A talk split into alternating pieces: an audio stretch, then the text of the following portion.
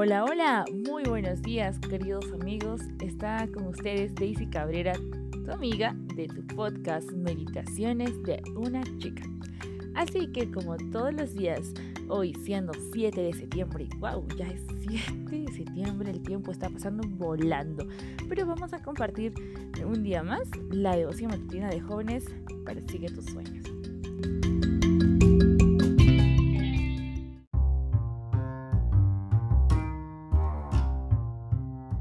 Así que como todos los días tenemos un texto que aprender, en el cual meditar, y esta vez pues toca el texto que se encuentra en la Biblia, en el libro de Marcos, capítulo 12, versículo 17. Seguramente en algún momento lo has escuchado, pero si no, vamos a repasar juntos. La palabra de Dios dice, entonces den al César lo que le pertenece al César, y den a Dios lo que le pertenece a Dios. Así es. Ahora vamos a tener una historia. En realidad es la historia de un hombre llamado Enrique David Thoreau. Así que acompáñame en esta historia.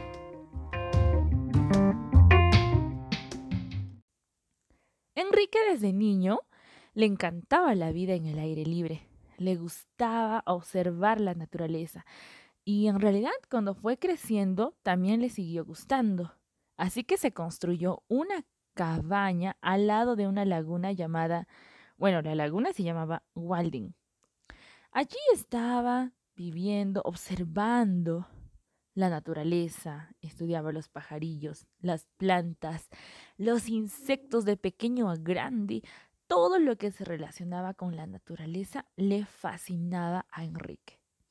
Hasta que en un momento escribió un libro acerca de sus aventuras titulada Walding, como el nombre de la laguna. Y una tarde decidió ir al pueblo a buscar un zapatero para que pueda arreglarle un par de zapatos. Así que en esa situación estaba, ¿no?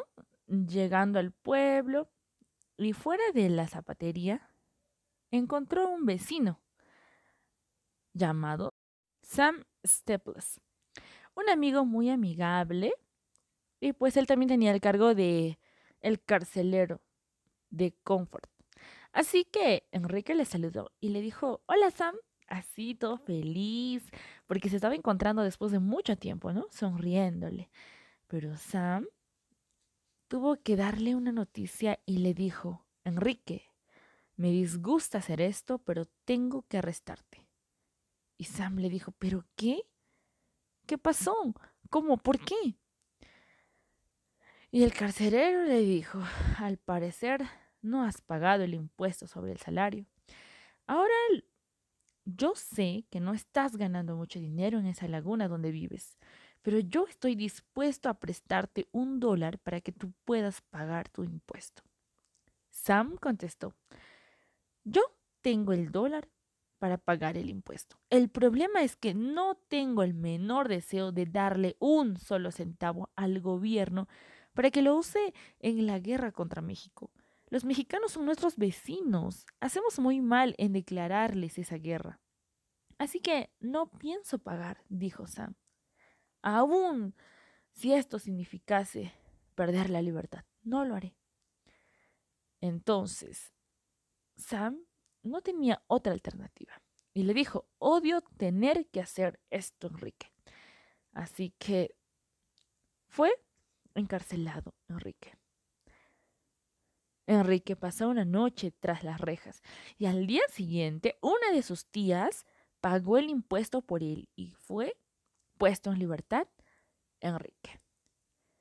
¿Qué tal historia?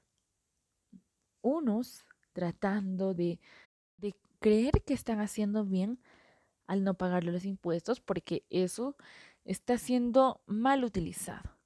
Pero si tú estarías en el lugar de Enrique, ¿habrías pagado el impuesto? ¿Crees que eres responsable por las leyes diseñadas por los hombres y que requieren el apoyo de tus impuestos?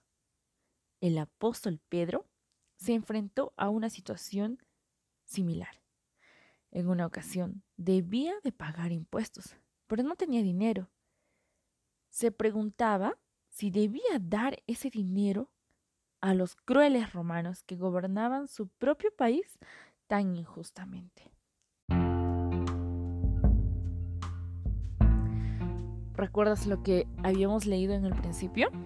En el libro de Marcos 12, 17, Jesús mismo lo dijo, den al César lo que pertenece al César y den a Dios lo que pertenece a Dios. Jesús, estando en esta tierra, lo demostró con el ejemplo. Pagar los impuestos a quien se tiene que pagar y devolver a Dios lo que se tiene que devolver. No te olvides, vamos a seguir el ejemplo de Dios, porque así también estamos testificando.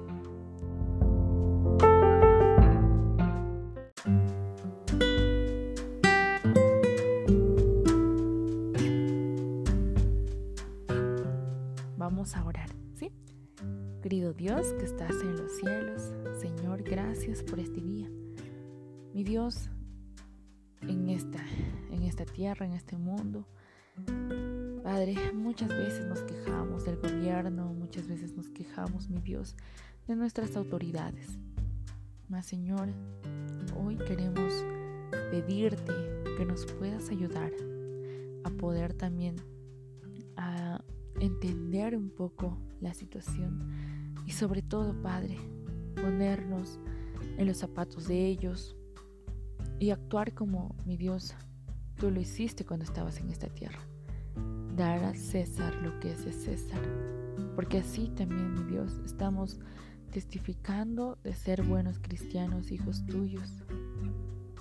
Padre, acompáñanos y permite que oremos más por nuestras autoridades, para que tú puedas, Señor, dirigir también mediante ellos.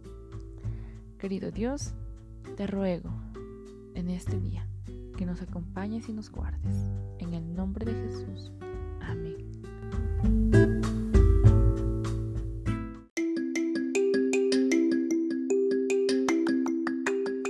Muy bien, hemos terminado de esta manera la devoción matutina de jóvenes. Así que nos vemos el día de mañana.